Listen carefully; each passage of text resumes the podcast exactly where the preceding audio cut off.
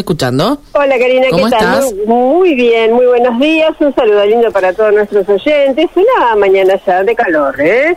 De calor. Si uno anda con algún abriguito ya molesta, hay que dejarlo en algún lugar, en la mochila, en el auto, donde sea, porque ya no hace falta para nada. Mucho, mucho sol a esta hora. Bueno, más temprano nuestro compañero Mauro González relataba lo que pasaba en barrio San José, en Espora al 3700, donde una persona, un hombre joven, manipulaba una bolsa que habría tenido dentro de ella una bomba de fabricación casera.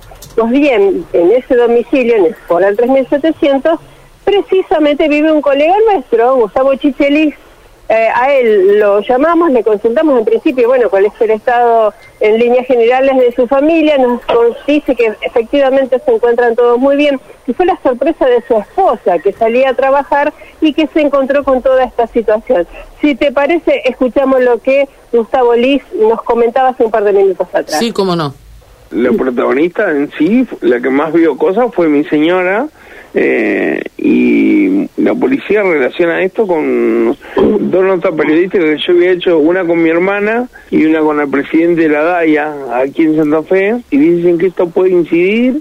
Eh, apareció una bomba casera que le explotó a alguien que pasó por la calle enfrente de mi casa y que está internado en el hospital Cuyen y después de ahí no, aparecieron cinco móviles policiales y eh, estuvieron haciendo como peritajes por todo alrededor de mi casa y en, en la calle y después de ahí no, no no sabemos más nada es todo lo que vio mi señora que la demoraron y yo trabajo en una escuela eh, la, la demoraron porque fue la que vio todo esto y hubo lamentablemente una víctima que eh, sufrió una lesión en el dedo y que está internado en el hospital Ujú. Ella salía justo de su domicilio. ¿A qué hora más o menos? entre las siete y cuarto y siete y media. Y el joven, eh, aparentemente, ¿qué es lo que le dijeron? ¿Que era una persona que hurgaba entre la basura o que portaba la bolsa consigo? No, no sabemos. Lo vio medio a distancia y como que eh, había otra chica por allí cerca de él y se asustó y se fue y eh, lo, lo que sí alcanzó a ver es que tenía una lesión en el dedo con la bomba casera. Eh, ¿La policía le dijo qué tipo de bomba era? No, no, nada. Lo que sí tuvieron como dos horas y media. Ahora veo el teléfono que está explotado acá de, Sí. de gran cantidad de colegas que me están llamando ahora, incluso algunos que estaban medio desaparecidos.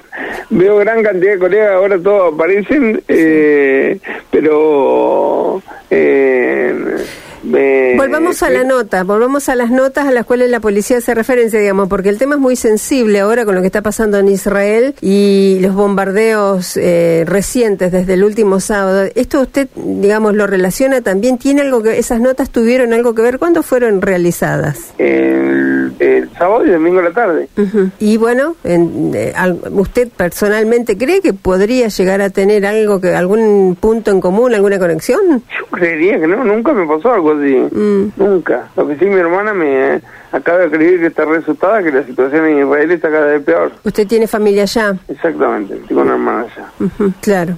Bueno, eh, seguramente aquí se va a abrir una, alguna investigación, algún fiscal va a intervenir, ¿esto usted ya lo sabe, está en conocimiento? Eh, estoy en conocimiento, me, me acaba de llamar eh, eh, como una especie de rabino de la comunidad judía que están preocupados por la situación y me acaba de llamar y me voy a comunicar con él en breve. Gabriel Pidín, muy conocido eh, aquí en Santa Fe, a punto de ser rabino y me acaba de llamar.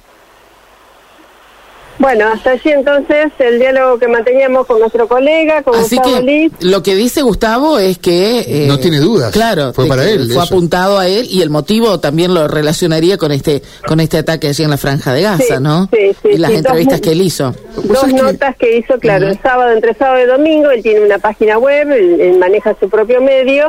Bueno, probablemente a partir de allí este, habría sido entonces, este, podemos decir atentado, porque casualidad, eh, a- hoy por hoy los investigadores no creen que sea. No, claro, nadie lleva en una bolsa o encuentra en una bolsa, según el caso, eh, una bomba, ¿no? Una bomba, No. por más de fabricación casera que sea y todo. Y, y en condiciones de explotar, además, no desactivada, claro. Efectivamente, en condiciones de explotar. Habrá que determinar entonces si este joven hurgaba en la basura, si portaba la bolsa, bueno, lo tendrá que determinar la justicia, pero en principio, bueno, las alertas o las alarmas se encienden también aquí en la ciudad de Santa Fe, en la comunidad judía. Sí, claro, como en todo el país, ¿no? Inmediatamente, el, el propio sábado lo comentábamos, Gaby, cuando el Sí. presidente y Aníbal Fernández también dieron la orden de, de una máxima custodia en todos los puntos clave, ¿no? Como Sí. son distintos eh, sitios judíos que hay aquí en, en la República Argentina. Gracias, Gaby. Por favor, gusto. Hasta Chao, luego. hasta luego.